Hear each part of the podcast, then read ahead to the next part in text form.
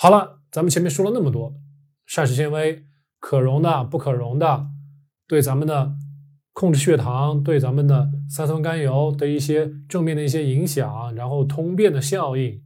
那么对咱们肠道细菌的一些影响，有这么多的好处，似乎呢这些东西就应该多多益善了，是吧？一般商家都会这么宣传。但是呢，如果咱们从科学论文的角度来看啊，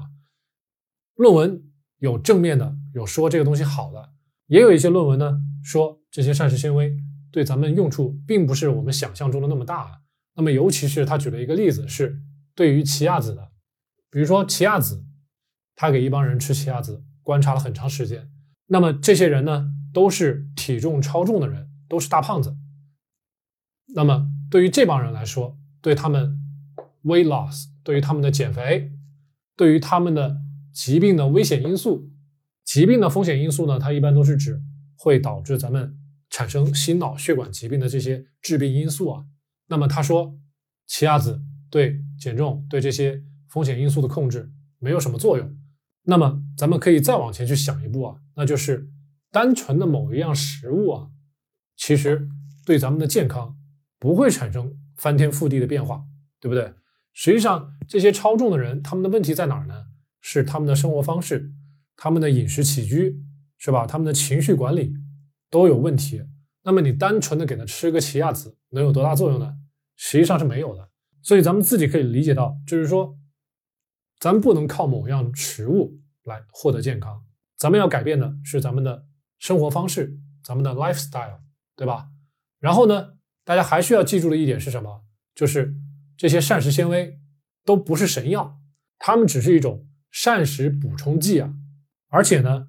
这种膳食补充啊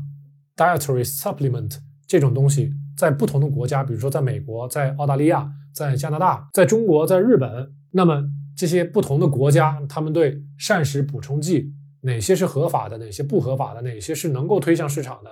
哪些是不能推向市场的，哪些推向市场要规定该吃多少。上限是多少？每个国家对这个膳食补充剂的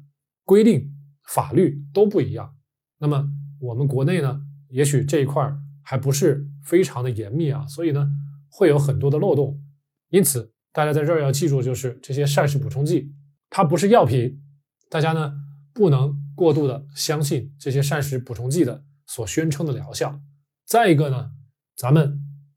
真正要做的是。改变咱们的生活方式，lifestyle，改变我们的生活方式，让我们的生活方式变得健康，摒弃自己曾经不正确的一些饮食方式，调整好自己的作息，调整好自己的情绪，这个呢，才是你获得健康的真正的源头啊。